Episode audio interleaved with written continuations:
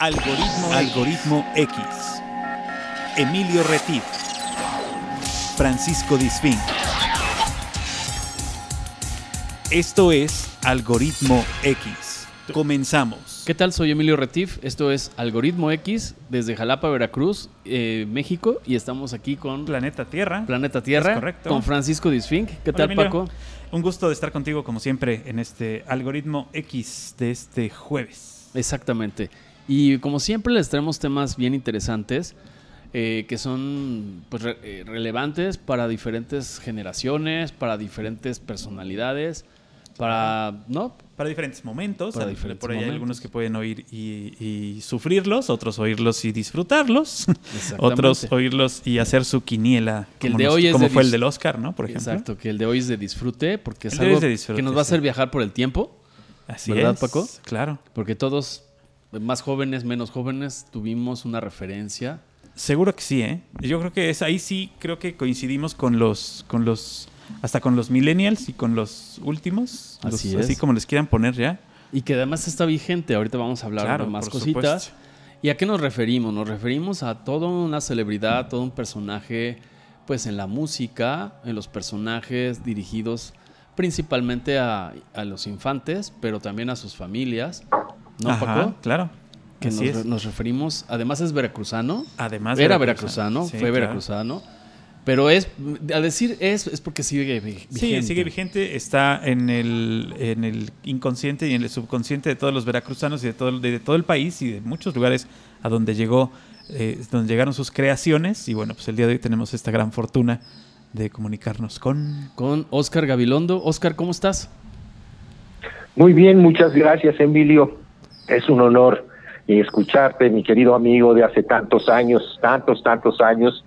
Y pues bueno, para mí es eh, maravilloso poder poder conversar con ustedes y con toda con todo su público. Me emociona mucho que que pues bueno, aún sigue vigente uno de los legados y pues me atrevo a decirlo, uno de los legados más importantes de México para las familias.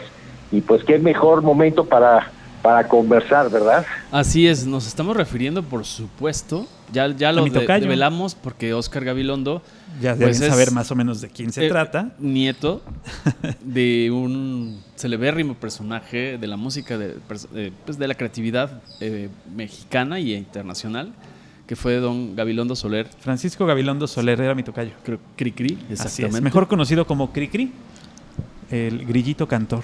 Exactamente. Y bueno, cumpliría, Oscar, en, en este año cumpliría 113 años, ¿verdad? Este, así es, este año en octubre, que sería el 6 de octubre, cumpliría 103, eh, 113 años, pero eh, cabe aclarar que este mismo año, en diciembre, se cumplirán eh, los ciento, eh, perdón, los eh, 30 años eh, de su fallecimiento. Órale, 30 Sí. años. Así es, Así fue en es, y 1990, ¿no, Oscar? Así es, fue en diciembre de 1990 y acabamos de pasar también de los festejos del 85 aniversario, que fue el año pasado, el 85 aniversario de Cricri, el grillito cantor, como uno del el principal personaje que tenía de tantos personajes. Claro. Eh, vamos, pero creo que el importante pues es Francisco Gabilondo Soler, el, creador. Exacto. Así es, un tributo a través de, de su sangre, a través de su, de su familia. Este es un tributo que, que sabemos que hasta allá arriba nos va a escuchar y le va a dar mucho gusto escuchar de voz de Oscar eh, todo lo que vamos a hablar de él y de sus grandes, de su legado. Y me gustaría, si quieres, Oscar, si estás de acuerdo, eh, platicar Sí, claro. un poco antes de que conociéramos o que conociera la gente a Cricri, qué era, cómo hacía, qué hacía, qué se dedicaba, cómo fue su infancia, su- no sé, lo que nos quieras compartir, por supuesto. Bueno, pues eh, mira, creo que hay muchos temas que podemos podemos abor- abordar con Francisco Gabilondo Soler, tanto con su obra, sus pasiones, su legado, esta herencia que nos ha dejado. Eh, creo que hay muchas muchas preguntas, eh, muchas respuestas, eh, y me gustaría pues que en un momento dado, si ustedes las formulan, encantado, con mucho gusto, nos vamos por orden. ¿Qué se les ocurre? ¿Por dónde empezamos, muchachos? Bueno, bueno, gracias por lo de muchachos. ¿Qué te tomas? Sobre todo para Emilio. Seguimos ya le muchachos todavía. Ya le hiciste el día, Ya me hiciste el día. este, bueno, pero ya hablando en serio, por ejemplo, yo sé y me di a la tarea de investigar un poco y, y quiero que tú me lo valides porque es importante que, por ejemplo, muchos portales tienen información que de lo más relevante de don Francisco Gabilondo Soler, es que a él no le gustaba o no estudió más que la primaria. Y eso es algo súper, lejos de una crítica, es algo que es, le hace súper importante, porque en esa época, en la época que él nació, pues no importaba tanto o no se hablaba tanto de carreras universitarias. Sin embargo, trascendió y, y, se hizo de mucha información, porque sé que también le gustaba leer. ¿No es así, este Oscar? Claro. Pues mira, eh, estudió y no estudió o todo lo contrario. Verás, sí, efectivamente, em, en la parte asistencial a la escuela, eh, sí, no terminó sexto de primaria. Eh, todos los años anteriores, sexto de primaria, acudió a, un, a una escuela que está en Orizaba, que se llamó la Escuela Manuel Oropesa. Y fue su maestro, Manuel Oropesa, un gran eh, pedagogo, este, muy pues ya reconocido y fue el dueño y propietario de aquel de aquel de aquella, aquella escuela que está en, en a un costado del Palacio eh, Municipal. Y bueno, pues eh, eh, él prefirió irse por su lado. Una de las pláticas que él, él comentaba es que él prefería seguirse con sus libros al Cerro del Borrego y se subía mejor a leer y se llevaba otro tipo de textos, otro tipo de lecturas, pues lo que sentía que en la escuela no, no aprendía lo que él quería aprender. Claro. Entonces, eh, de ahí se siguió, dejó de estudiar y quiero imaginarme que mi bisabuelo eh, notó algo en él para que aceptara esa decisión. Y, y por supuesto lo ha de haber ayudado mucho. Mi bisabuelo era un pues eh, además de violinista, era un connotado aritmético, tenedor de libros, en ese entonces así se llamaban, era contador, y era una persona muy, muy culta. Eh, y pues eh, mi abuelo decidió estudiar por su cuenta y estudió, sí, mucho, no en las escuelas, estudió mucho a través de los libros, de diferentes cursos, a su manera, y vaya que sí aprendió, ¿eh? Sí, claro. Sí, sí, se, se notó y se dejó este, ver que bueno, era un autodidacta nato y que tenía que tener eh, los conocimientos que él quería. No simplemente, como dices, en la escuela no le estaban enseñando lo que, lo que a él le gustaba. Y además, seguramente a través de sus lecturas, y ahorita me gustaría que nos platicaras un poco el tipo de lecturas que hacía, seguramente encontró toda esa inspiración, porque esa inspiración eh, surge a partir de tener modelos y algunos guías para poder trascender como lo hizo don Francisco Gabilondo. Pues sí, eh, en el curso en el curso de esta plática les voy a ir conversando, les voy a ir platicando cómo fue que se le ocurrían las cosas y dónde fue adoptando muchas de las eh, cosas que le inspiraron y que lo dejaron eh, viajar en el mundo del descubrimiento, de la imaginación y traerlas a la realidad. por supuesto que es, es una historia muy bonita Quiero comentar también que esta escuela Manuel Oropesa, ahora, eh, bueno, ahora en día es un sitio comercial, pero también fue la escuela Francisco Gabilondo Soler, es decir, le quitaron la escuela Manuel Oropesa y le pusieron Francisco Gabilondo Soler. Bueno, ahí está. Abuelito Cricri, cuando se dio cuenta de eso, se enojó mucho porque decía, oigan, si ni siquiera vine a la escuela y el maestro Oropesa era una persona inteligentísima. Era mi maestro además, ¿no?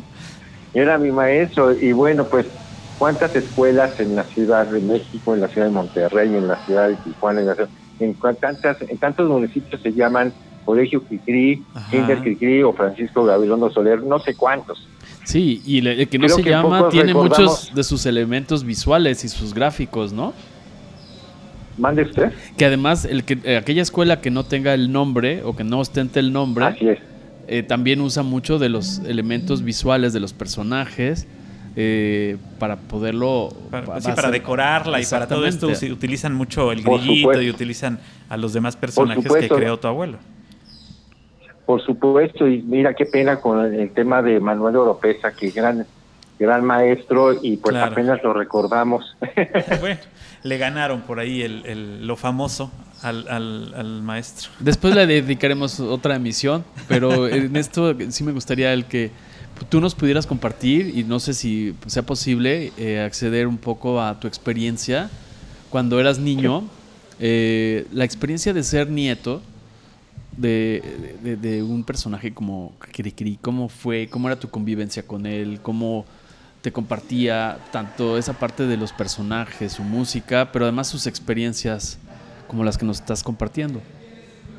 Claro, mira, abuelito Cricri era una persona, además de interesante, un buen conversador, era estudioso, como lo comentamos, y sus pláticas eran a, través de la curiosidad. Te veía y observaba qué es lo que te interesaba saber o conocer. Y ahí empezaba su plática.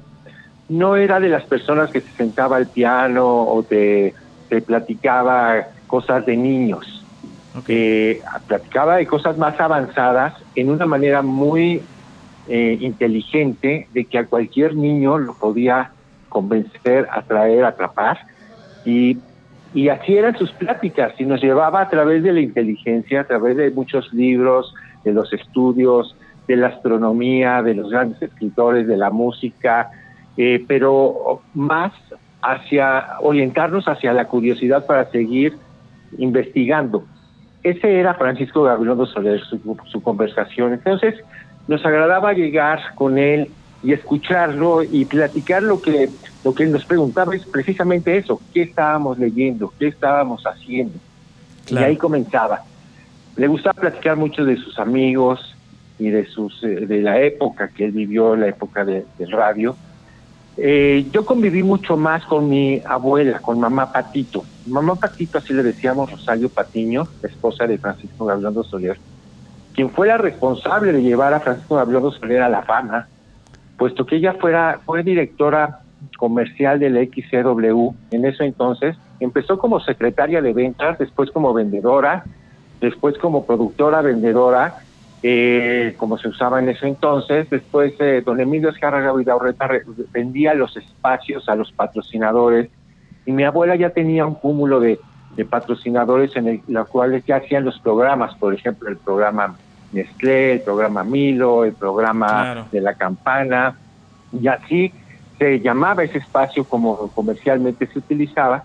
Entonces ella eh, fue una gran impulsora de Francisco Gabilondo Soler. Eh, más, más, yo, yo, creo que fue la creadora que se escuchara en todos los rincones del país. Es muy importante el trabajo de mamá Patito, de Rosario Patiño. Y eh, entonces eh, con ella las conversaciones eran muy, muy agradables también. Todos íbamos a trabajar, a ayudarle a mamá Patito, a mi abuelita, para, porque había muchas cosas que hacer, tanto de Cricri como de otras cosas de publicidad, como y, otros eh, em, negocios que tenía con los teatros, eh, negocios que tenía de publicidad. Y todos eh, íbamos y platicábamos mucho con ella cada, pues casi todos los días. Y abuelito Cricri lo veíamos cada semana o a veces cada 15 días. Entonces era esperada ese momento para conversar y escucharlo a los dos de verdad era muy constructivo. Oye, ahora que mencionas a, Mamá Patito, quiero imaginar que uno de los personajes más famosos de Cricri eh, están inspirados en, en ella, ¿es correcto? Ah, pues mira, no es tanto, no podría decir que inspirado, pero tiene que ver Mamá Patito como la que llevaba los centavitos a la casa, puesto que ella era la que ganaba. Exactamente. Y Emilio, yo creo que tú, tú te has de acordar en ese entonces, cuando nos conocimos, y yo recuerdo muy bien que te iba a ver y que tú nos apoyabas en aquella empresa de seguros que nos compraba publicidad. Sí, sí, sí. Y seguramente conociste a mamá Patito, que era la que estaba al frente de ese, ese, negocio, ¿no? Así es. Exactamente. Este, yo, yo, recuerdo perfectamente, digo, me acuerdo de donde estaba tu oficina, y yo estoy seguro que alguna vez fuiste ahí a los edificios Condesa, la antigua eh, ahí en la colonia Condesa, sí, es, donde estaban pues las oficinas, ¿verdad? Así es. Y, y era, desde ese entonces, bueno, mi abuela siempre fue una gran persona y mi abuelo admiraba el trabajo de mi abuela, de mi mamá Patito. Eh, pues, pues, pues, vamos, eh, esas conversaciones de, de, escucharlos y compartirlos con nosotros, regreso a la pregunta, eh, que, eh, contesto esta pregunta, que era compartir todos los personajes que vivieron en su época, ¿no? Las hermanas Águila, eh, Toña la Negra, Armengol, eh, Maestro Lara, este, eh, Amparo Montes, eh, en fin, todos esos artistas, y que muchos iban también ahí a, a, la oficina. Cada vez que se paraba mi abuelo ahí, siempre había alguien, las hermanas, las tres conchitas, eh, eh, bueno, todos, todas, todos iban a saludar a mi abuelo, entonces pues aquella oficina era maravilloso escuchar la conversación, pues entre mis abuelos, entre los invitados, y pues también que caíamos nosotros de borrones, ¿verdad? Claro. sí, deben haber sido pláticas de horas y de, grandes amigos donde se compartían anécdotas que, pues bueno, finalmente eh, era, la, era la vida del, gran, del gran Gabilondo. Así es, pues era la vida eh, cotidiana y eso le gustaba mucho a mi abuelo platicar todo lo que pasó en aquel entonces. Abuelito Frigiri disfrutaba muchísimo platicar de, esos pasajes del radio, son todos de sus amigos, eh, grandes amigos que tenía como eh, José de Lerran Pau, eh, como González Camarena, eh, uno era, eran los dos grandes ingenieros de la, de la W, uno encargado de las emisiones y otro de las transmisiones. Recordemos, perdón que te interrumpa, Oscar, que González Camarena eh, fue uno, ha sido una de las personas a nivel técnico que hizo una aportación de, lo más importante a nivel mundial. Claro. fue la televisión a colores, ¿correcto? sí. nos estamos refiriendo a él, ¿no? O sea, para que veamos el calibre de personas con las que con las que se codeaba, con las que se codeaba este tu abuelo. pero pero a fin de cuentas era gente que trabajaba a diario. Claro. Es el mismo eh, Gustavo Sales Camarena, pero no dejo y no le quita importancia del Herrán Pau, que eh, es eh, del Herrán Pau pues, se encargaba de las de las uno de las emisiones, las antenas y el otro de las transmisiones. Y bueno, y el Herrán Pau además que era extraordinario astrónomo y amigo de mi abuelo, sabía perfectamente toda la parte técnica de un radio y de cómo eh, eh, era el ingeniero de México. Eh, bueno, ellos dos eran los ingenieros de México, pero pues eran personas muy, muy cercanas a mi abuelo y pues, bueno, pues tanto con, platicaba como con sus, de sus músicos, de sus amigos, de verdad eran unas pláticas maravillosas. Claro, debe ser, debe haber sido, porque además empezó muy joven a trabajar. Él, él, incursiona en la radio a, los años 20, ¿no? Eh, tenía 20 años cuando empezó a trabajar. Eh, mi abuelo. Veintitantos años. Eh, sí, bueno, sí, mira. Entra primero a, los veintitantos años, primero a la XCB, donde lo batean. ¿sí? Y después de la XCB ya va a la XCW, gracias por Mamá Patito, por Rosario Patiño, que ya estaba en las filas. Ah, ok, ya eh, él entra claro. Sí, él entra en 1932 para acompañar de comparsa para, para otros otros programas, para, para acompañar a Negrete, para acompañar a, Juan García Esquivel, etcétera, otros eh, otros artistas de aquel entonces. Al decir eh, acompañar, perdón Oscar, al decir acompañar te refieres musicalmente o haciendo comentarios, ¿de qué manera acompañaba a estos personajes? Así es, a veces al piano, a veces en algún instrumento, ¿sí? Em, eh, era pues persona de, apoyo. Eso en 1932. Ok, ¿sí? acuerdo. Pero no tenía la chamba fija, eso es hasta 1934, cuando encuentra la chamba fija, que logra eh, Mamá Patito meterlo a, las filas de, pues ya de un programa formal. Claro, sí, sí, ya en la XW y ya donde él presenta sus creaciones, sus, sus, canciones y su música. Eh, así es, efectivamente, antes tenía otro tipo de composiciones, otro, otro concepto. Empezó con el tango, ¿no? Empezó con el tango y foxtrot, entre, digo, de lo que yo he leído, ¿es correcto, Oscar? Sí. O sea, las primeras composiciones que él hizo musicalmente hablando eran tangos, eh, música de otro tipo. Así es, las primeras canciones fueron unos chansonniers, eh, fueron también algunos tangos, algunas, eh, pues bueno, algunos eh, de tipo eh, madrileño, eh, y que bueno, no, esas no tuvieron tanto éxito, yo creo, y que son muy buenas, ¿eh? Sin embargo, ahorita les voy a contar la anécdota de una de esas piezas.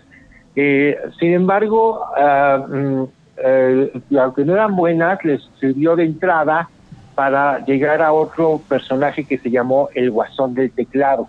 Ajá. Y fue el primer concepto que se presentó de Francisco Gabriel Soler en la B, en la XCB, Ok. ¿sí? en la B grande. Eh, entonces, era, eh, eh, es otro tipo eh, de, de, de concepto. Era, pues, eh, un tipo de, de música que, bueno, entre un foxtrot, eh, que venía también ligado a algo de chansonniers. Hay algunas cosas también medio afrancesadas, pero como decía mi abuelo, a la mexicana. ¿sí? Que era- Adaptadas, era lo que adaptadas se- al Era mercado. lo que se escuchaba en el mercado mexicano, precisamente. Así es, a mí, a fin de cuentas, si tú escuchas la obra de Cricri, todo lo que es el catálogo de Cricri, que son tantas, tantas formas y ritmos de la, de la Ajá, música, claro. tangos, polkas, valses. Mi abuelo era un extraordinario eh, compositor y arreglista, y eh, eh, más que eso era, eh, como ahora le decimos, fusión. Claro. Él sabía manejar perfectamente, pero estaba basado en el foxtrot. Y Experimentó me, con me todos voy a los ritmos. regresar. ¿no? Experimentó Así con es, todos, y- con todos los ritmos posibles, creo. con todos los ritmos, pero no se no se iba del foxtrot, Exacto. no se iba de, de, De su base. de- y me salté una parte que les dije que les iba a platicar una anécdota. En 1927, en 1926, perdón, él se va a Nueva Orleans porque como no tenía oficio el chamaco, eh, no tenía pues escuela, mi bisabuelo decide enviarlo a una escuela técnica a estudiar linotipia. Órale, pues. La mejor, es- la mejor escuela de linotipia era la Mertengaler, que estaba en Nueva Orleans. ¿De Claro. acuerdo? ¿Qué es el linotipo? El linotipo es eh, las máquinas con las que se organizaban eh, todas las letras y textos para las columnas de los periódicos y ya se mandaban los clichés para que pudieran imprimirse los periódicos. Sí, sí. Sí, acomodar todas Todo estas era- piececitas metálicas para que quedara bien hecha la, la, la, la impresión. Las planas. Así es, pero la, eh, eh, la linotipia, el linotipo fundía desde las piezas. Sí, sí. Era todo un trabajo artesanal para poder hacerlo. Eh, y mi- yo estoy seguro que de ahí agarró mm, eh, Francisco Gabriel Soler una buena escuela, una gran experiencia para de- de- eh, que las letras, las letras que también eran parte de lo suyo, pudiera perfeccionar una buena dicción, un buen resumen, etcétera, ¿no? Sí, seguro. Y pero, pero imagínate, eso en 1926, ah, lo mandan para allá porque ya se iba a casar con mi abuela y la familia de mi abuelita le dijeron, no se casa Claro. hasta que el muchacho tenga un oficio. que sepa ¿no? hacer algo, por supuesto. Sí, que haga algo de su vida, ¿verdad? Eh, Entonces, este, lo manda mi bisabuelo a Nueva Orleans y bueno, pero a Nueva Orleans, al muchacho que le gustaba la, La, música, no, imagínate. bueno, lo mandaron al, al, al paraíso. pues lo mandaron a la guerra donde hacen los fusiles. Sí, o ¿no? sí, no, no, le dieron Claro. en su mero mole ahora sí. Le dieron el sumero mole. Y por supuesto, mi bisabuelo, cuando se enteró, lo regresó. Eh, al poco tiempo se casa con mi abuela, pero toda esta historia te las platico por algo. Porque en Nueva Orleans hizo un pequeño grupo de jazz. Ok. Y, en eso escribió algunas piezas, de las cuales una la acabamos de rescatar. Órale, qué bueno, qué Eh, padre. esa pieza que se escribió en- a finales de 1926 se quedó allá en Nueva Orleans y fue que la rescata algunos músicos amigos de mi abuelo de allá de Estados Unidos y se la llevan, se la llevan a Nueva York a la, a la Columbia Broadcast eh, Studio, hacia la, CBS, a la CBS, Ajá. ¿sí? y la tocan y en 1930 la graban y la plasman en un disco y la pieza se llama Monte Carlo. Órale, Es pues. un jazz de esa época, es una época, eh, bueno, la época del, pues, de, de la fuerza de, eh, donde todo estaba genial, el jazz ahí en Nuevo Orleans. Y por supuesto que este, eh, eh, digamos que esa, esa es como el, la pista, el ras, lo que se quedó, esa es una herencia que se quedó de sus primeras composiciones y de una primera composición que se quedó en Estados Unidos, ¿no? ¿Y la acaban de recuperar? ¿La acaban de, recuperar ustedes? Sí. Okay. Así es, eh, la teníamos perdida, no teníamos ya rastro, rastro ni siquiera de un disco grabado y fue precisamente José de Lerrán Pau quien donó toda su colección de discos a la Fonoteca Nacional y eh, pues venía etiquetado el disco, ahí viene una canción de un buen amigo mío, ¿sí? Monte Carlos. Pues. Muy bien, Y pues está ya en la ya está en la fonoteca, sí, fíjate qué maravilla. Eh, y pues bueno, regresa a, México, se casa y pues es cuando empieza a hacer sus primeras composiciones, que son todas las que te digo, los cuplés y aquellos tangos, etcétera, ¿no? Claro. Ahora yo leí, Oscar, y no sé si sea en la línea del tiempo y si no tú nos corriges en, la dirección adecuada. Yo leí por ahí que don Emilio Azcárraga Vidaurreta eh, en algún momento, no, no sé el año exacto, eh, le hizo ver que el área de oportunidad era dedicarse a la música, al segmento infantil. ¿Es correcta esta, esta información que encontré por ahí? Exactamente, es correcta. Eso ya es eh, en el año, antes en 1934, ya cuando tocaba por ahí con pues el comparsa de segundo de algunos, y que Emilio Escárraga Vidaurreta sabía perfectamente que había hecho esa producción del Guasón del Teclado. Eh, mi abuela le pide oportunidad a Otón Vélez, quien era el segundo a bordo de Escárraga Vidaurreta, el jefe directo de mi abuela, que le diera la oportunidad a Francisco Gabilondo Soler. Entonces, eh, cuando lo ve en la estación, le dice, oiga, pues es que cada vez que toca, pues los niños se pegan al radio, haga algo para niños. Claro eh, eh, póngale, póngale letras, por ejemplo, a la marcha de Zacatecas, ¿no? Y mi abuelo dice, no, pues este, yo tengo mi propio repertorio, tengo mi propia música, y pues este, nada más déjeme arrancarme y yo lo hago, ¿no? Muy bien. Y, y, pues ya, obviamente que la, la instrucción a Rosario Patiño fue, pues que entre, a la, órale, ahí están las puertas, vámonos, que entre pero tú le consigues los patrocinadores porque nosotros no le pagamos. Fue cuando inició su programa ya propio en 1934, que tu, estuvo al aire de 27 años, si no me equivoco. 27 años, efectivamente estuvo al aire, hubo una interrupción eh, de 1900, 1940 eh, ¿sí? a 1944 eh, por el periodo de la guerra. ¿sí? Okay eh, que en ese periodo fue un periodo muy interesante, muy padre, que luego lo vamos a conversar, por supuesto, eh, muy difícil, pero muy enriquecedor. Y uh, dentro de esos 27 años, sí, eh, hubo nada más ese, ese, ese paso de la guerra. Ok. Y tú sabes, bueno, no sé si fue Cricri el primer personaje, ya hablando de esta parte de, de la parte infantil, ¿Fue el grillito el primer personaje o fue algún otro personaje y aunque no fuera el más famoso? Mira, fueron otros personajes. El programa empezó primero como eh, un programa para todos los niños, ¿sí? Eh, las canciones de Francisco Gabilondo Soler. No existía Cricri. Okay. Eh, cuando comienza la primera, vamos, sí, en el programa platica que había un grillito que platicaba, era un alter ego, una tercera persona.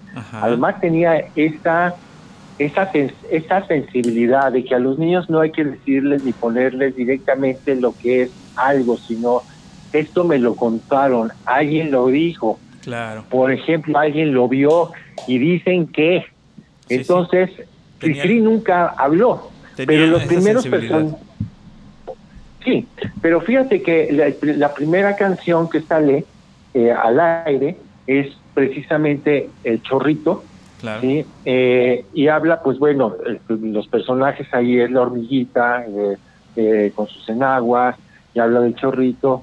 También en esa primera emisión estuvieron los cochinitos, los tres cochinitos, pero no existía Cricri, no había, no había ese personaje conductor.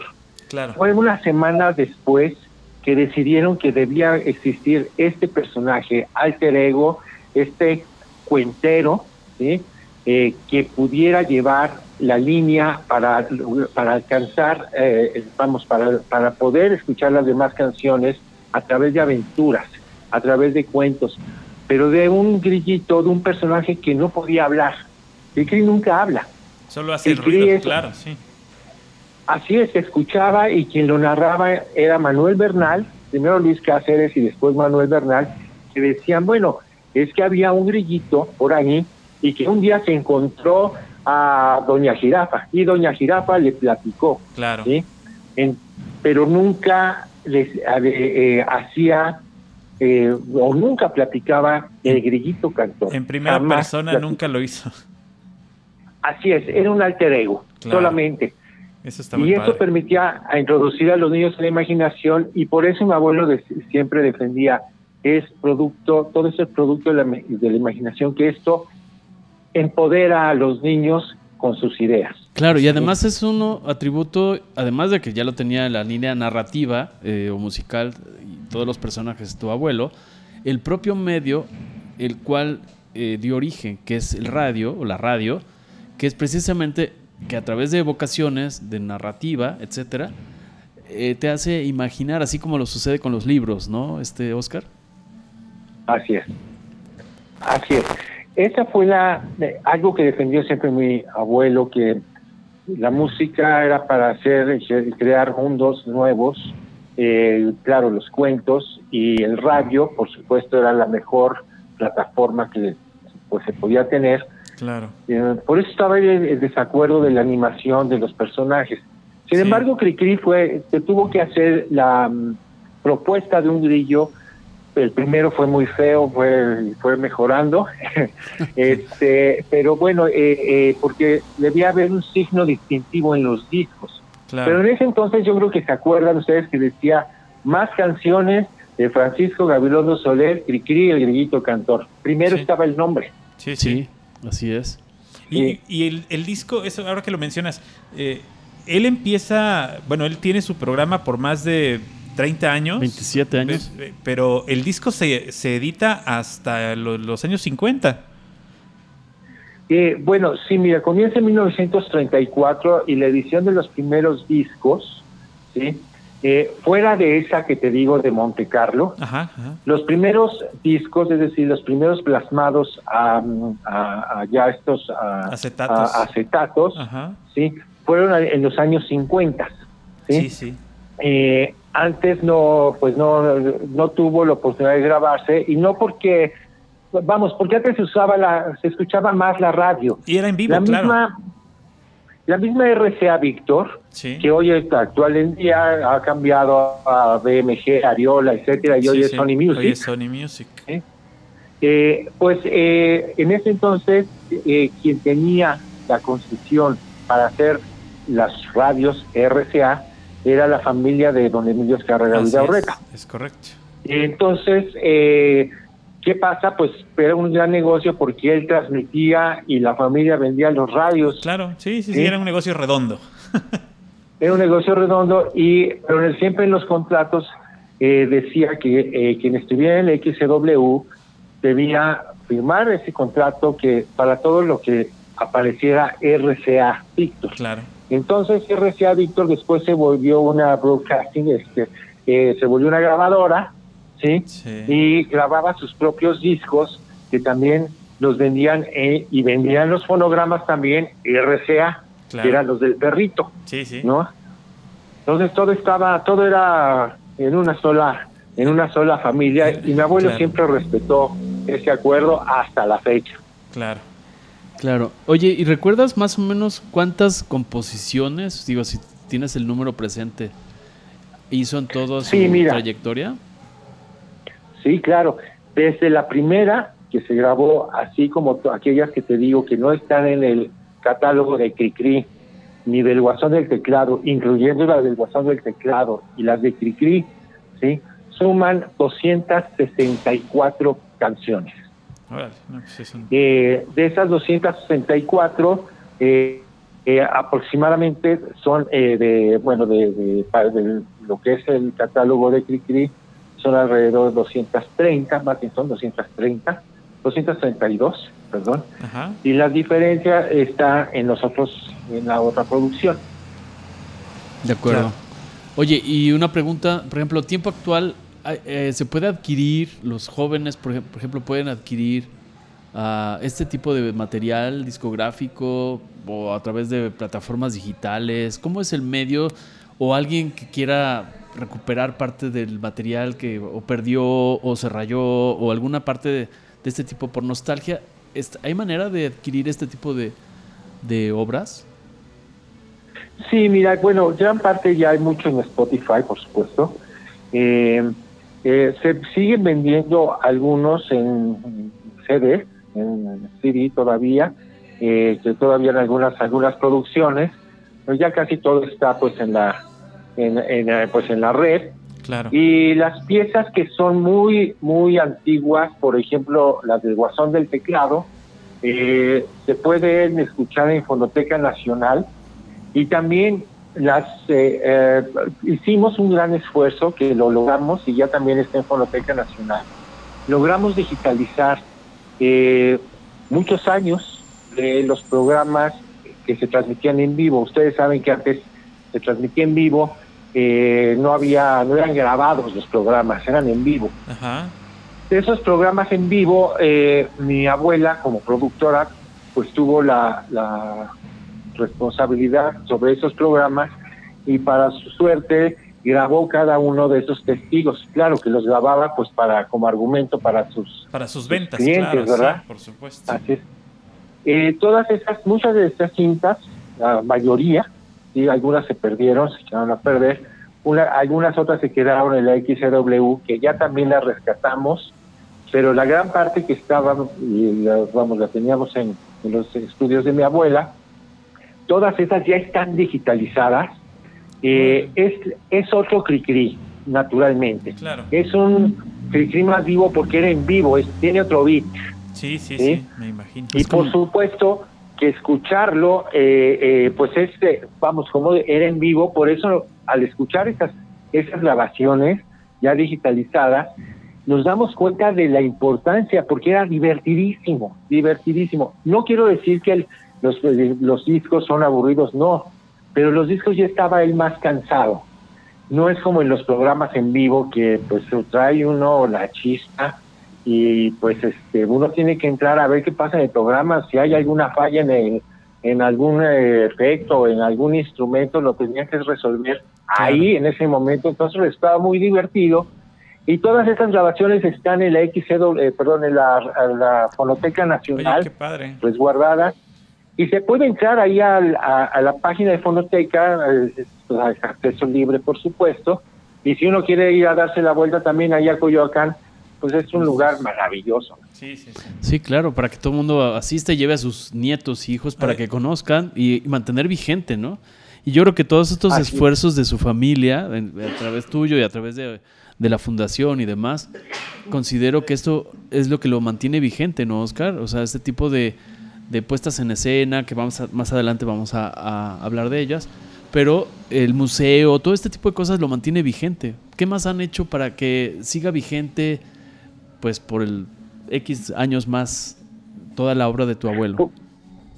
Bueno, no, no necesariamente tenemos eh, nosotros o la, suerte de que, que estemos nosotros eh, conservando, afortunadamente es un personaje que dejó de ser un icono comercial para ser un icono cultural que difícilmente se pierde. Eh, es un buen trabajo, los, las cosas que están bien hechas difícilmente se olvidan y se reutilizan. es cuando uno dice la cultura sustentable, ¿verdad? Este, pero bueno, como fundación procuramos llevar todos estos materiales que aunque tienen muchos años, entren a nuevas plataformas, a nuevas, a nuevas eh, tecnologías eh, como es este proceso de digitalización, y no para ahí, sino de ahí estamos haciendo también, estamos generando documentos de análisis para la gente que es académica y también para los formadores de música en la generación de, partituras de las piezas que jamás se hizo una partitura o se perdieron y, y todo esto también digitalizado, de tal manera que podamos verlas en un, en pronto ya las veremos en un teléfono celular, ¿no? En, un- en una tablet. Y todas estas cosas que son archivos históricos tienen que ser tratadas y manejadas a, pues, a complementos, a AP, ¿sí? Eh, que nos permitan, que nos den el acceso también a la historia de una manera muy interesante. Claro. Y eso está haciendo la fundación, entre tantas cosas, entre tantas cosas, porque bueno, realmente en la fundación creemos que un ícono cultural no es nada más eh, que, bueno, le sirva a otros de la parte comercial, sino la parte, esa parte, llegarles a la gente por el lado de, pues de quienes somos, nuestras tradiciones, nuestra cultura, nuestra identidad. Y eh, ya, eh, bueno, abrimos ya un museo allá en Orizaba, Hace un par de años ya. eh, así es, hace un par de años en lo que es el Poliforum Cultural Medio y que, es, Pesado, que es un lugar precioso. precioso, tenemos cuatro mil visitas diarias eh, y eso se ha, se ha manejado también bajo eh, la voluntad de mi abuelo, que no hay ni distinción, ni precio, ni nada, ahí todos pueden entrar. Niños de cualquier edad, de 0 a 99 años, no importa si son de otros lados del mundo y no importa también si tienen dificultades económicas o no, ahí todos entran gratis. Muy bien. Entonces, Paco, Eh, Paco, mi amigo aquí presente, por la edad puede pasar, puede Todavía. pasar al museo. Todavía podemos pasar. Ya Kirk Douglas no hubiera podido ir, pero nosotros todavía. ¿No? Porque Sí, tenía sí, 103 o sea- años. Oye, Sí, claro. este, este, Ahora, este estamos- museo. eh, eh, estamos estamos eh, ahora con el segundo museo, ya estamos trabajando en el segundo museo, ¿eh? ¿Y dónde va a ser, Oscar? Va a ser en el Bajío, en Querétaro, para acercarnos a toda la zona. Mira, ¿qué pasa? Orizaba el, queda cerca de, Oriz- de Puerto, queda cerca de Jalapa, cerca de Puebla, además que es el lugar donde nació mi abuelo, pero es estratégico. sí, sí. Claro. Y en Querétaro va a ser ah, un lugar, es un lugar estratégico para la zona del, del Bajío. Va a tener el mismo concepto, pero un poquito más recargado a la ciencia. Y ahorita les voy a decir por qué a la ciencia. Sí, Sí, sí. sí, ya, ya sé por dónde vas, pero hoy te lo voy a dejar que lo te platiques tú. Sí, Este, pero por, eh, por allá también es la misma idea que sea de, ah, vamos, la mayor parte del museo. eh, y bueno, no, no está bien que le diga así como museo porque a muchos les aburre el término. Ándale. Pero el museo es también para acercar a la gente y vivir una experiencia diferente, ¿sí? Pero y es lo que estamos logrando también allá en Orizaba. Y los niños no no van a ver una cuestión, un violín o una partitura vieja y pues eso es de muertos, no.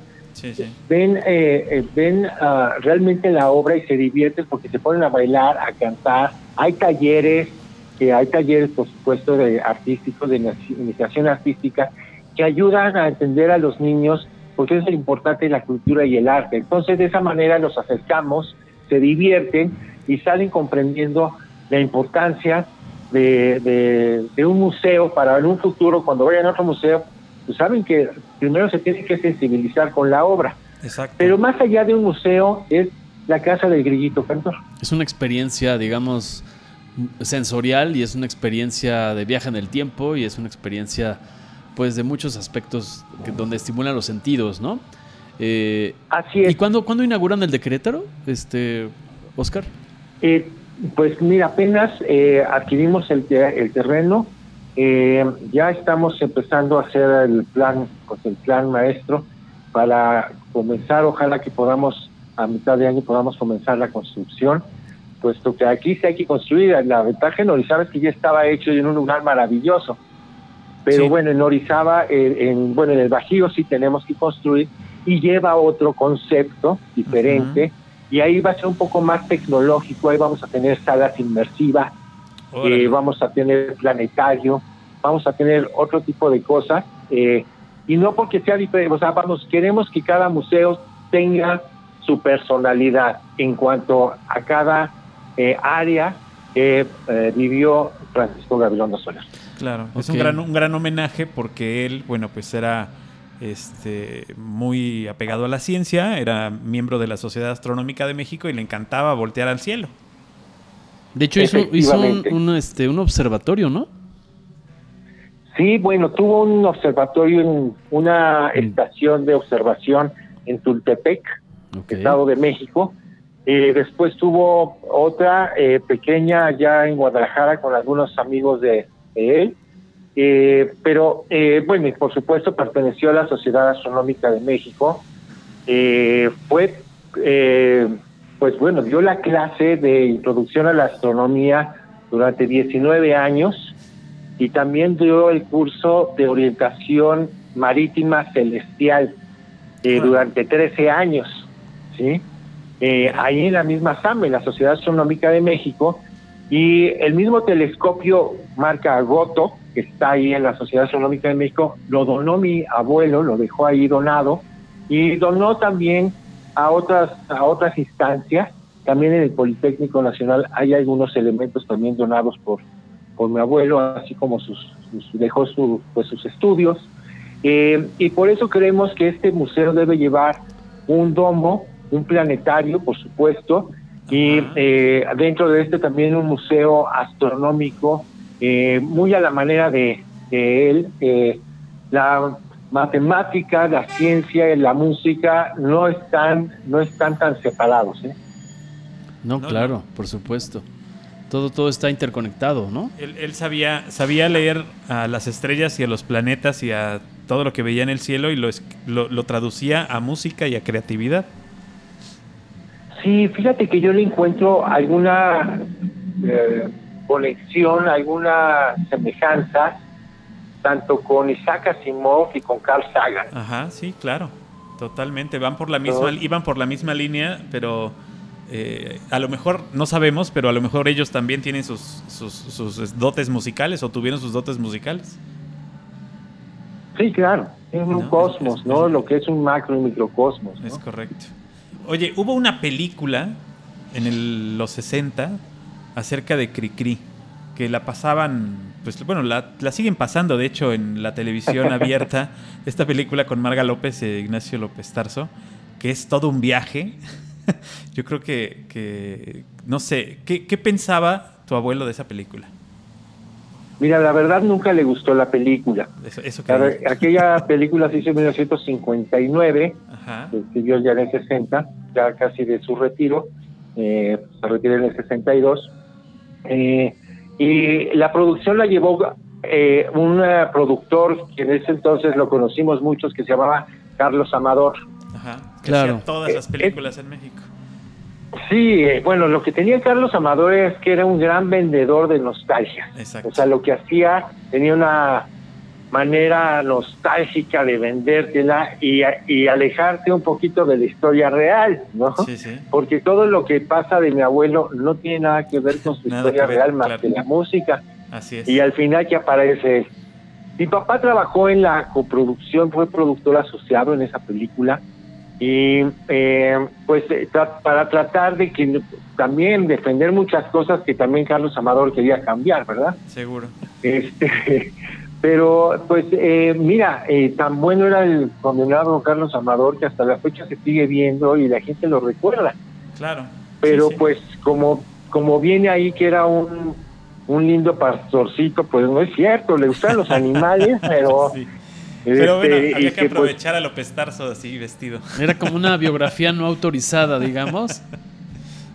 Claro, no, bueno, eso es lo que estamos ahora recuperando. Ya hemos hecho un par de libros, uno que se llama Francisco Gabriel Soler sobre sus pasiones, una herencia para México, otro que se llama De Lunas Garapiñadas, que es de una periodista, Elvira García, donde tiene, contiene datos reales eh, en voz de mi abuelo. Y además, pues si guardamos aquí eh, más de ah, casi tres centenas de, de, cartas escritas por él, donde te das cuenta de Francisco Gabilondo Soler, quién era. Claro. Y, pero lo importante de eso es eh, eh, pues saber qué más hay allá de Francisco Gabilondo Soler.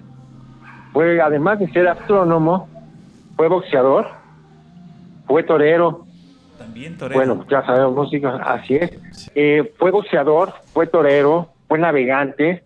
La navegación por la relación que había con las estrellas, obviamente astrónomo, músico.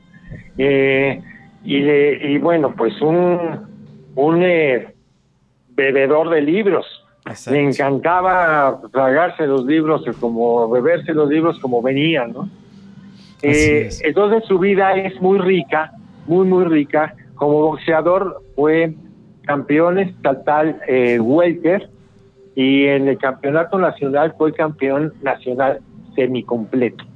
Pues. Porque él era muy alto, él era muy alto. Eh, un extraordinario deportista, ¿no? Sí. Oye, y hablando de los libros que nos mencionas, ¿esos dónde los puede conseguir las personas? ¿En las bibliotecas, en las librerías virtuales o en los en el museo de Norizaba? ¿Dónde, dónde los puede eh, eh, adquirir Mira, sacamos Una, sacamos una edición de libros que las donamos a todas a las bibliotecas públicas del país. Okay. Para que muchas escuelas tuvieran el acceso. Sin embargo, también ahí en Orizaba, en el Museo Francisco Gabriel Soler, en, la Fundación Miguel y Pesado, ahí hay también, eh, y vamos a sacar otra nueva edición, sí, pero ya para venta librerías. El primero queríamos que estuviera al acceso de todos. Claro. Eh, de Lunas Garapiñadas, ese primero se sacó por la UNAM, ¿sí? y después nosotros hicimos la segunda y la tercera edición. Eh, también fue donada también a academias, a a, vamos, a bibliotecas públicas, a conservatorios, a, pues también a consulados, que con un acceso libre, y ahora también estamos viendo la otra opción. Pero vamos a, sacar una tercera, publicar una nueva edición que se llama Obras Completas de Francisco Gabriel Soler, que ahí sí viene todas las que te digo, las 263, pero vienen además con sus cuentos, y no nada más los cuentos, sino vienen las partituras completas, ¿no? Órale, es todo un trabajo ahí, este, para, es un trabajo para que el que, lo, el que lo vaya ojeando, viendo, tenga realmente una, este, eh, una, una experiencia extrasensorial ahí, y pueda utilizarla y reutilizarla en, en eh, eh, por ejemplo, me imagino yo un maestro de música que pueda reutilizar esas partituras con sus alumnos para llevar la música que cría a otros lugares. Pues mire, sobre todo comprender el mundo de Francisco Gabilondo Soler, ¿no? No hacía personajes por hacerlos, sino tenía toda una filosofía, había un, un arreglo, eh, él tenía un acuerdo con la literatura, él tenía un acuerdo con las letras, en su, muy adentro de él, ¿no? Y hacer bien las composiciones con los instrumentos que debía hacer y que tuvieran, como ahora decimos, que fueran en 360 grados, para que fueran perfectas, cerradas muy bien, este, y tuvieran un sentido. Eh, eh, sobre todo ese sentido que nos hace, nos, nos percibe, nos hace sentir que son de nosotros. ¿Por qué? Porque no es que hay, en cada pieza exista una crítica social o algo, no. Como las tomamos, las aceptamos, las adoptamos, las canciones, les dimos alguna, alguna, algún reflejo con la vida real. Claro. Y eso se lo dejamos a cada quien. Claro. Pero es, pero precisamente como están bien hechas, eso es lo que te permite eh, eh, que podamos eh, disfrutar otras cosas a través de sus canciones. Y sobre todo esas 300 personajes más o menos contabilizados, más, 200, más de 200 canciones que forman parte del acervo cultural musical de, de Cricri, creo que también va a estar en, un tema en, Palacio de Bellas Artes con la Compañía Nacional de Danza. ¿Es correcto, Oscar? Eh, que sigue una línea que actualmente se etiqueta, que siempre ha existido, pero por lo que nos estás diciendo, pero ahora se llama, para los más jóvenes, seguramente es una experiencia transmedia, porque pueden leerlo, pueden escucharlo, pero también pueden ver a un ballet, a la Compañía Nacional de Danza, que tengo entendido que empieza el 8 de febrero. ¿Y cuánto tiempo va a estar, Oscar? Eh, va a estar hasta eh, hasta el mes de mayo todavía, hasta el, no sé si es el 14 o 15 de mayo, todavía va a estar en, Palacio de Bellas Artes con algunas funciones. Eh, tuvo cinco años en pausa. detenida, en pausa. y me da mucho gusto que pues el INVAD y, pues bueno, lo que es danza, el Consejo de la Escuela Nacional de Danza, lo esté haciendo eh, de nuevo, porque es un gran trabajo. Déjame decirte que los arreglos los hizo Eugenio Tuzán. Y eh, son muy buenos arreglos, además, eh, y está muy bien lograda. Los bailarines de Lima son, de la Compañía Nacional de Danza, son muy, muy buenos. Y el concepto también está muy, muy bien hecho, muy bien logrado, muy interesante, ¿no? Sí, no, no lo dudo por todo, pues, todos los, ahora. Perdón, todos los elementos involucrados, la obra de tu abuelo, la garantía del, del, foro donde se lleva a cabo, que es el Palacio de Bellas Artes, la compañía de, danza, o sea, está cuidado por todos las, por donde lo veas, ¿no? Así es. Pues les invitamos a la gente que nos, que nos que acompañe a esta puesta en escena y que, que puedas que, busque los boletos, que busque las fechas con tiempo, sobre todo la gente de Orizaba, la gente de Querétaro, la gente de todo el país y hasta de Latinoamérica, pues que lo reserve con tiempo, ¿no? Sí, claro, y eh, los boletos para, para Bellas Artes son muy económicos, hay desde 60 pesos. ¿eh? Sí, así es. Este, que sigue con la filosofía de tu eh, abuelo, ¿no? De, de permitir a todo mundo tener acceso a estas experiencias. Sí, sí, mira, eh, mi abuelo tuvo en el matrimonio con mi abuela y aunque ella pues era la que trabajaba, llevaba un poquito más de centavitos, como dice la canción de la patita, eh, tuvieron muchas carencias. Era otra época donde los músicos la pasaban mal. Y pues eh, mi abuela pues también todos comprobamos, los contribuían y en ese entonces mi bisabuelo que, que vivía en la misma casa también contribuía económicamente. Entonces sí se daba cuenta de la realidad de las cosas que y que había que ser más eh, más fácil, más, más dóciles, de, generar facilidades para la gente, ¿no? Y eso iba de acuerdo también a su concepto, ¿no? Me voy a regresar un poquito antes que estábamos hablando del concepto precisamente de sus letras y voy a decir algo que todo el mundo dice, que el ah, uno, que el poeta escribe para quien lo necesita. Así son las canciones de Cristín. ¿sí?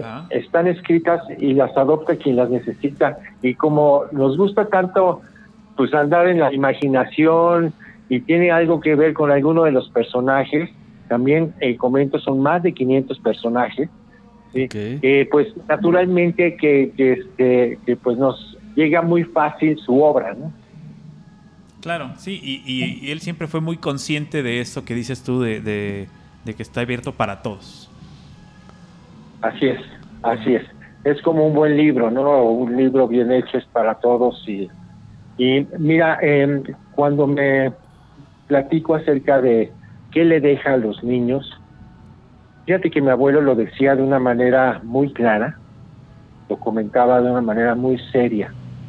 Eh, aunque hoy en día la frase que voy a decir se oye un poquito corporativa, la voy a explicar como él la decía. La propiedad intelectual. Hoy en día se usa más en las empresas el tema de la propiedad intelectual para defender las patentes y las marcas y las obras y todos los derechos que incluyen, ¿verdad? Pero, pero hablando en la pureza de la propiedad intelectual, que en los niños, mira, eh, si, no sé, si ustedes me quieren poner de ejemplo alguna canción, ¿cuál les gusta? A mí, fíjate que a mí hay una canción que me encanta de tu abuelo, que, que es mi amigo Hans. me parece una de las más bonitas? ¿Cuál? Mi amigo Hans. Mi amigo Hans. Que de acuerdo. me encanta. Mi amigo Hans tiene un tío alemán. Esa Hans, esa ¿De Bueno, eh, déjame decirte, ¿cómo te imaginas al tío de amigo Hans? ¿Quién era? Era un alemán, sí. ¿Cómo te lo imaginas? Yo me lo imagino militar. O sea, yo me lo imagino parte de, de la Gestapo fácilmente. Bueno, yo me lo, yo me lo imagino un poquito como más tirolés.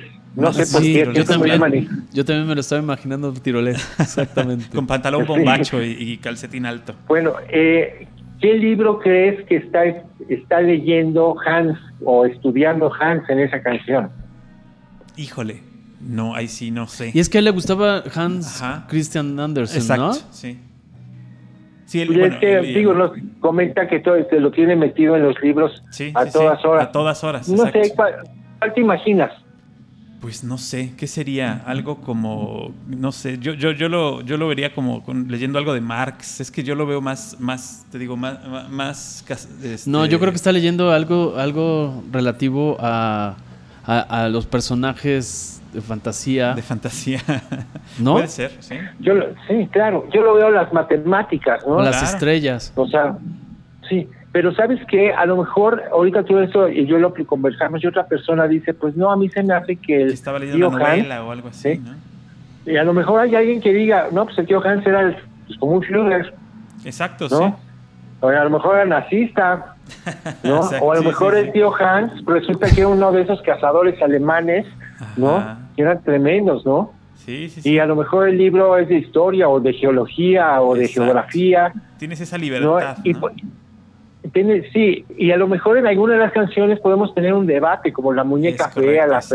Pomón primero, la princesa caramelo, y, y, y, y yo no te voy a quitar la idea de que para ti es un eh, personaje, eh, el, el- el tío de- de- del amigo Hans, pues que es así como militar. Exacto. No sí, te lo sí. voy a quitar de, no te lo voy a quitar de la cabeza y tú nunca me vas a creer que es tirolés, pero cada Exacto. quien tiene su idea. Cada quien, Claro. cada quien conoce.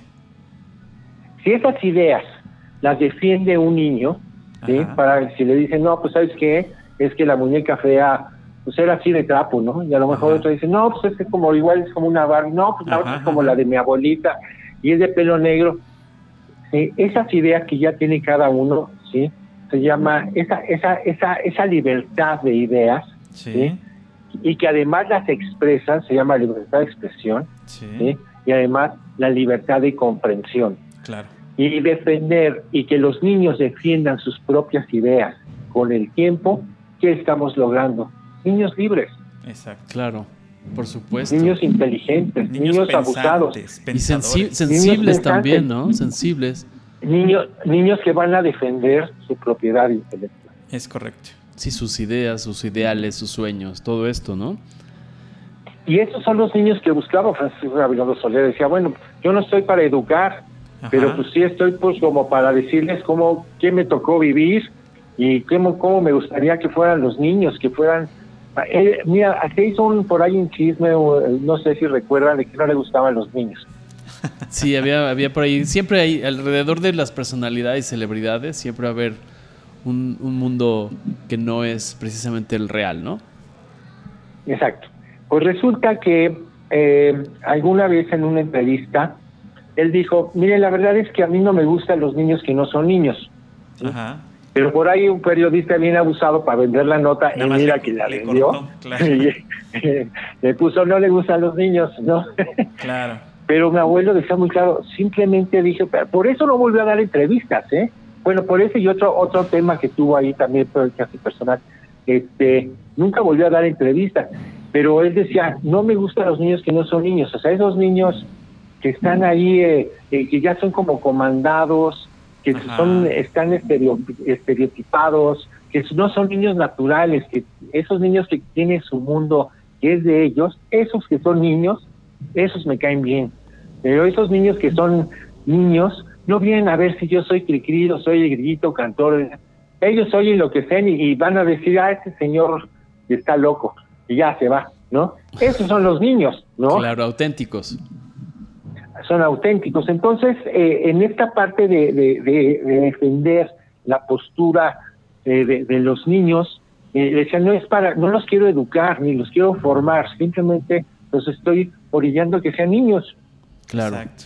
Oye, y ahora que estamos tocando esto de la propiedad intelectual y de, de- de las versiones que hay alrededor de una celebridad, por ejemplo, también existe la versión, y quisiera oírlo de, de- de tu propia voz, por ejemplo, que Walt Disney en algún momento quiso adquirir pues el personaje de Cricri o parte de los personajes y que don Francisco Gabilondo se negó a ello porque pertenece a los mexicanos y al público latinoamericano. ¿Es esto, es esto real, Oscar? Sí, claro que sí.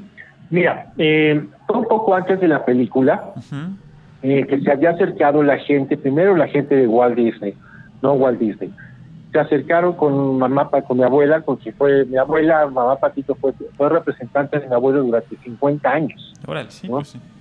Entonces eh, se acercan con ella y le comentan, bueno, pues es que nos interesa eh, de- desarrollar todos los personajes y cuentos. Y pues mi abuela se lo comenta a mi abuelo, abuelito Cricri, abuelito, no, pues no me interesa, ¿no? La plataforma de Cricri es, es otra. Es diferente no, no, a no me Disney, interesa, claro. ¿no? Entonces pasa el tiempo. Eh, mi abuela lo que tenía, además de ser muy buena empresaria, eh, muy buena vendedora, tenía eh, muy buenas costumbres, además, y tenía la magia de, de regresar los favores y los tener buen entendimiento con todos. ¿sí? Eso le dio, pues bueno, su carrera así fue, ¿no? Vamos, toda su carrera profesional así fue, de buen entendimiento, ¿no? Entonces, em, eh, cuando sale la oportunidad precisamente de hacer la película, es mi abuela quien dice, oigan, pues yo creo que les debemos un poquito la oferta a los señores de Disney.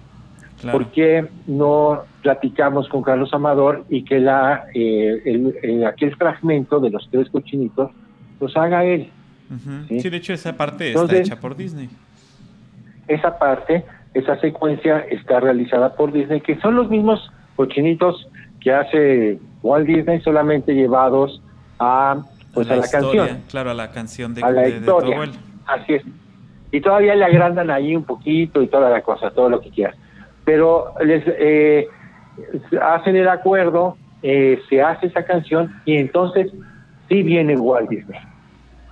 Viene Walt Disney, primero ve a Carlos Amador, eh, en el cual intercambian, pues intercambian algunas cosas. Disney se lleva un disco de que se sacó en ese entonces, que era un disco de esos grandes, que, hacía selecciones de Radio Digest.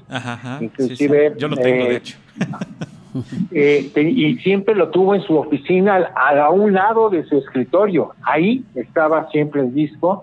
O sea, siempre le dio un lugar muy especial a mi, a mis abuelos y a la obra hace no mucho montaron la oficina de Walt Disney allá en la Cineteca Nacional y pusieron ahí el disco, por supuesto. Qué padre, qué padre. Este, pero, eh, ¿qué pasa? Que en eso entonces fue entonces a entrevistarse con mi abuelo. Mi abuelo en eso entonces decidió no, no, no verlo, eh, debido a que también no, no andaba bien de salud además, pero este, porque eh, él sentía como que debía verlo más con, mi abuela, ¿no? Sí. O sea, sentía que de alguna manera de, artista a artista había algo, algo que no podía, un código que no se puede romper, ¿sí? Claro. Entonces, pues ahí va otra vez mi abuela, mamá Patito, se reúne con Walt Disney y eso eh, ocurre ahí en los edificios Condesa, ahí en, aquí en la Ciudad de México, ¿sí? Eh, y Walt Disney, eh, pues cuando llega le dice, oye, es que a mí me gustaría hacer, eh, realizarlo, ¿no? Y precisamente mi abuela le platica el tema este que acabamos de tomar, que acabamos de conversar, ¿no? De la propiedad intelectual, ¿sí? el tema fue la muñeca fea. Y obviamente Walt Disney dijo, bueno, sí, yo tengo una nosotros tenemos otra y cada una de las personas en México piensa diferente. Ese, es el mundo de Francisco Gabriel Soler. Claro. La abuela dice que cuando se retiró el señor Disney dijo, me acaba de dar una cátedra de lo que es de verdad el manejo extraordinario que es de los conceptos para los niños. Claro. Y se fue, pues, pues sin nada, pero se fue encantado, se llevó muchas cosas, ¿no? Claro, un, gran aprendizaje y otra manera de ver las historias que, que, se, que, él normalmente tiene eh, o tenía planeado plasmar en una imagen y se dio cuenta que no es tan fácil eh, llevar toda la idiosincrasia de lo que era Cricri a una, a una sola imagen. Así es, así es. Y así eso fue lo que ocurrió y pues mi abuela tuvo una buena relación con Disney, pues falleció eh, Walt Disney, y mi abuela después también, bueno, falleció. Eh, poco tiempo después hubo una relación con los Henson, que ahora trabajan, bueno, ahora está con Pixar y Disney. Ya están con Disney. Que son los creadores de los Muppets. Así es, sí, sí. Del, ahora también todo lo que es Star Wars. Sí, ellos entienden muy bien el concepto. Eh, perfectamente y, y, cuando hay un tema relacionado ellos dicen ni se acerquen porque no va por ahí. Es más, no hemos encontrado la fórmula y no hace mucho platiqué, bueno, ya hace algunos años platiqué con Brian Henson. Dice, ya encontraremos una fórmula donde no desvirtuemos la imaginación, el, detonar y crear la imaginación, defender la, los mundos de los niños. Ya encontraremos una fórmula con la que hagamos algo, ¿no? Ya llegará ese día. Sí, ojalá, ojalá que llegue porque sería una, una fusión, porque así sería, una fusión muy interesante. Sí, yo creo que va a llegar, eh, pero bueno, pues Triqui todavía tenemos para muchos años, Francisco Gabilondo Soler tenemos para muchos más. Claro. y, bueno, pues eh, la verdad es que eh, es algo que todos los mexicanos, porque mira, muchos me dicen, oye, es que eres nieto, pues, nieto todos somos de, de Francisco Gabilondo Soler, ¿eh? Sí, sí, por supuesto. todos crecimos lo con él. como abuelo, ¿no? Sí. Así es. Entonces, eh, sí es como, es un hombre muy blanco, es una persona muy socializada, y más ahora que estamos entrando a temas más sociales, más, eh, más, eh, más eh, bueno, que se ha hecho, y no es por moda, sino también por necesidad. Entonces cabe muy bien toda la obra de Francisco Gabriel Soler.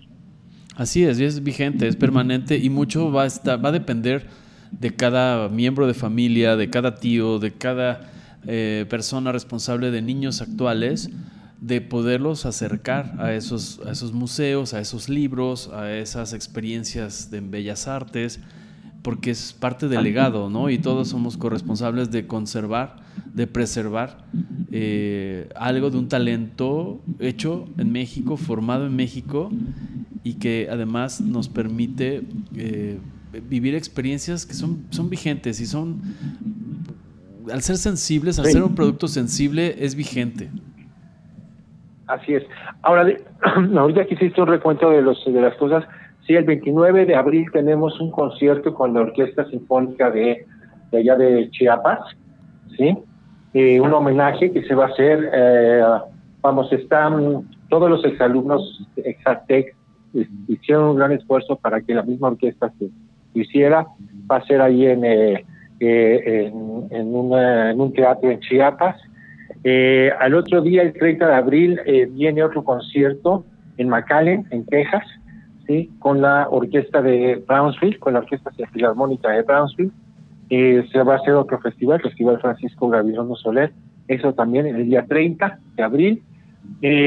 Tijuana también tiene un desfile, va a haber un pequeño desfile en algunos de las algunos de los municipios de allá de la ciudad de Tijuana. Orizaba por supuesto, va a ser el desfile del Día del Niño que se hace en grande y todos son personajes de, de, Este, también, bueno, eh, hay otro, otro evento en Monterrey, en el Teatro Francisco Gabriel Soler, que es un teatro, un espacio abierto y público, donde también se va a hacer otro concierto. Eh, no sé este año qué orquesta va a estar, pero va a ser obviamente con acceso a toda la gente. Eh, y bueno, naturalmente vamos a tener otros este más eventos, estoy seguro, por la, República, a lo mejor de menos calibre, pero con la misma importancia. Claro. Oye, Oscar, ¿y dónde, por ejemplo, me imagino que en algún perfil en Facebook de la fundación o de alguna página web, la gente de diferentes partes de México y Latinoamérica puede estar enterado de todos estos esfuerzos para poder trasladarse, viajar, etcétera? Sí, en, mira, más que nada en Facebook, eh, hemos, tenemos en algunas, por ejemplo, también en Twitter, que es Fundación Gabilondo, pero en Facebook, fíjate que nos han seguido muy bien por grupos, es decir, no tanto en personas, sino por grupos que van anexando la página y eh, ahí vamos poniendo también los eventos que van sucediendo, que van ocurriendo.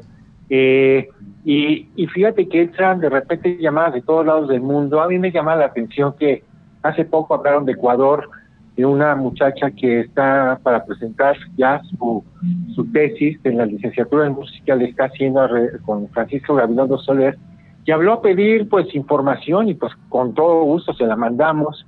Por ahí en Colombia también se están haciendo algunas otras cosas para los formadores de la música que han llegado por Facebook. Eh, eh, creo que Facebook es muy amable, eh, vamos, es, porque muchos niños también tienen el acceso, ¿no? Y tienen la manera también de que escriben y llega directamente a la página. Muy bien.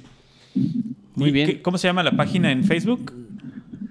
Fundación Francisco Gabilondo Soler. Perfecto, para que la busquen y, la compartan. La compartan, la visiten, la, la, exploren y por ahí se enteren de todo lo que se hace, que es una labor muy importante y que seguramente se hará por muchos, muchos años.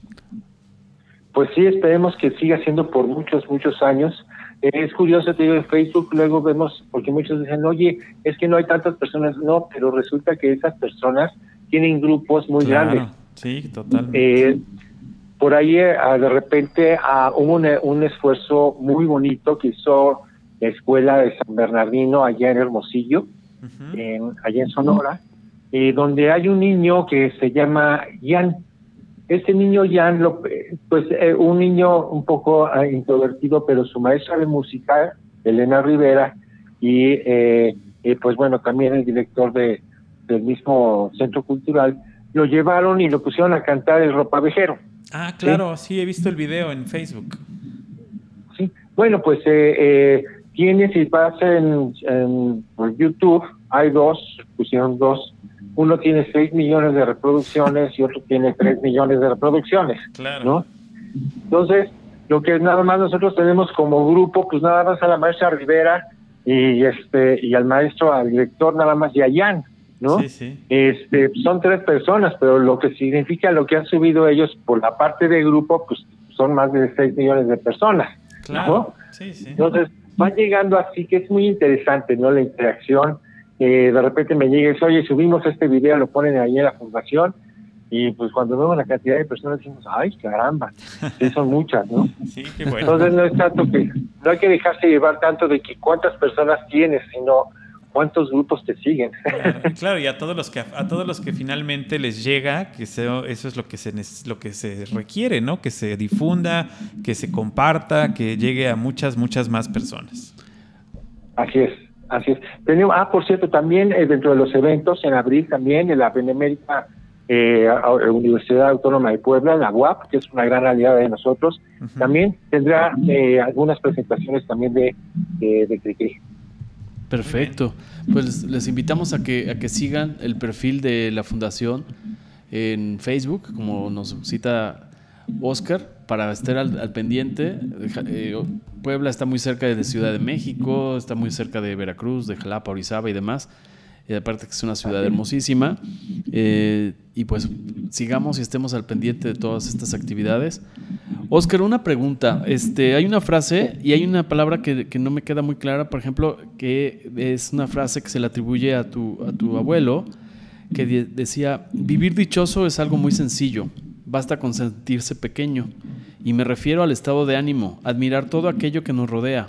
Es algo tan bueno que convierte al más miserable en fabuloso Marajacha. ¿Sabes qué significa Marajacha? Sí, eh, Marajacha es Marajada Marajá, es decir, es eh, pues es eh, un, uno de estos los más ricos y poderosos de Arabia. Ok, ok, ok. En la canción de, de, de Jorobita, que dice que habla de un pobre medio por el desierto pasó cansado y muerto de calor, ¿no? Así es. Hasta que unas palmeras lo vieron venir y el pobre cansado camello eh, lo llevaron a ver al Mahal de Marajá, ¿no? Que es, cierto, no me acordaba de eso. Aquel, aquel panzón y con turbante que todo el día este, se está rascando la barriga, no tiene más negocio que rascarse la barriga. Pero pues es pues hasta la fecha siguen siendo los más poderosos, ¿verdad? Así es. Pero sobre todo aquí, esa frase me gustó eh, un poco para, para pues ya encaminarnos a, cerrar, salvo que tú nos quieras compartir algo que no que nosotros estemos omitiendo, pero es esa, esa lección, desde que yo así me lo quedo, eh, de parte de Francisco Gabilondo Soler, el vivir dichoso, que es algo muy sencillo para todos, para todas las edades, en cualquier lugar del mundo, en cualquier actividad que hagas, es algo tan simple como cuidar nuestro estado de ánimo y permitirnos admirar todo aquello que un niño admira, ¿no, este Oscar? Así es, así es. Y otro, bueno, dentro de sus comentarios, lo más, eh, las grandes cosas están hechas de pequeños detalles. Las grandes cosas están hechas de pequeños detalles.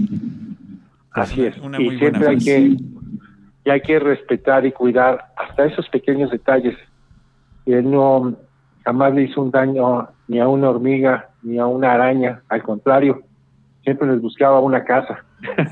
Hasta canciones les compuso. Hasta canciones y, personajes. Es correcto. Pues te agradecemos enormemente que nos hayas dado la oportunidad de conversar contigo, de, compartir esta experiencia de tu abuelo, que es muy tuya, sabemos que además es muy tuya, pero que, que al mismo tiempo es muy de todos los mexicanos. Muchas gracias. No, al contrario, yo agradezco muchísimo que me permiten pues eh, expresar todo lo que en la familia pues tenemos encomendado.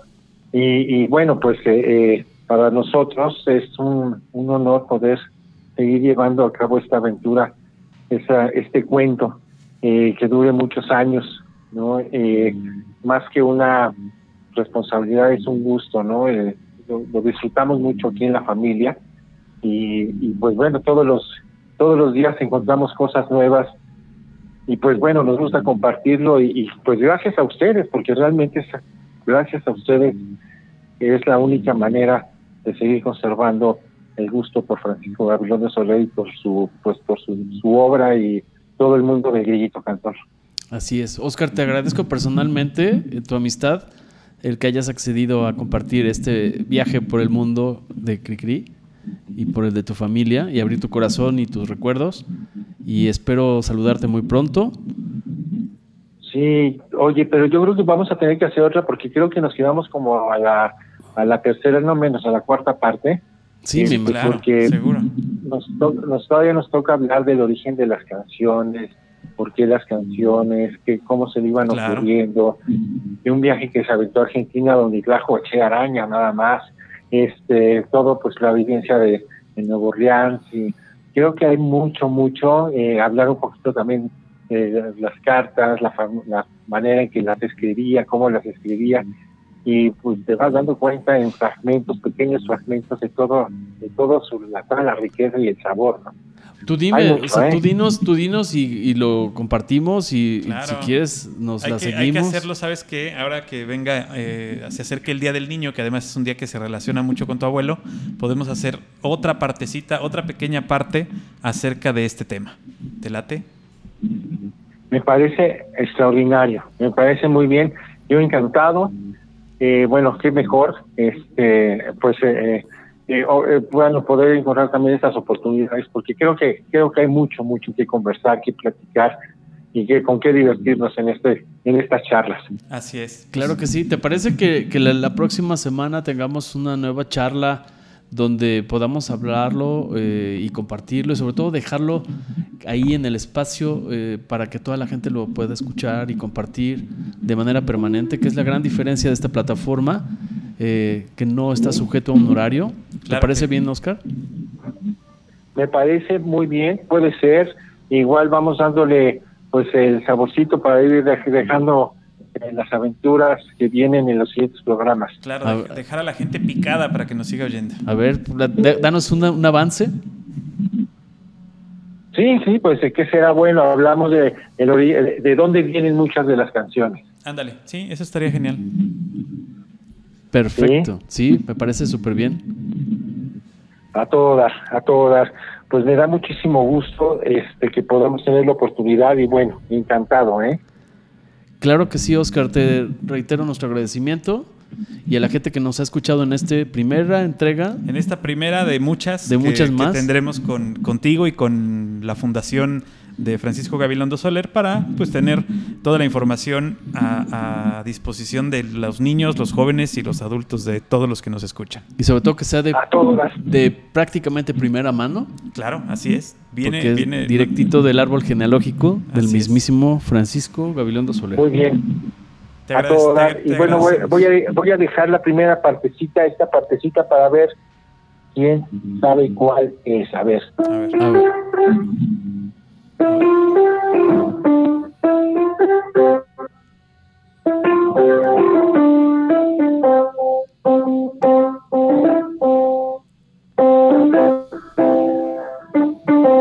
A ver. Uy, no, pues nos agarras en curva. A ver, ahí sí. La cantó Miguel Bosé. A ver. Sí, sí, sí. Sí, Híjole, ahora sí ya. Es que ya. Un con cáscara de nuez. ¿Ya se acordaron? Sí, sí, claro. Claro que sí. Y la cantó Miguel Bosé, esa sí no lo sabía. Por supuesto, la cantó Miguel Bosé en una en un encuentro de UNICEF con eh, eh, con Miliki, con este otro ah, señor, se me fue el nombre, Aragón, ya me acordé con este Marco Aragón, Ajá. y cantan los tres precisamente la canción del Barquito de Nuez.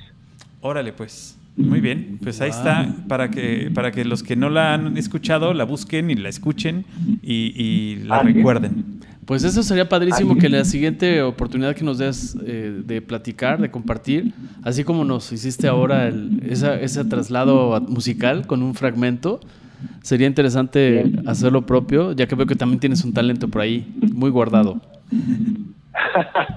no, no, no. El talento es nada más seguir teniendo amigos como tú, mi querido Emilio. ¿eh? Pues el honor es para mí, Oscar, y, y, este, bueno, te, te abrazo y les agradecemos esta primera entrega a Francisco, a Oscar Gabilondo. y Muchísimas gracias y nos prometemos estaremos una segunda entrega. escuchando muy muy pronto, Oscar. Claro que sí. Eh, muchas gracias, nos veremos pronto y eh, si andan por Orizaba, no duden, no dejen de pasar y no duden de, de que ahí también hay brujas, los pavejeros y el ratón vaquero que, que te está esperando. ¿eh? Perfecto, perfecto. Excelente. Muy bien. Perfecto, Oscar. Dale, pues. Muchas gracias. Gracias por su atención. Feliz tarde. Algoritmo, Algoritmo X. Emilio Retif. Francisco Disfín. Esto fue Algoritmo X.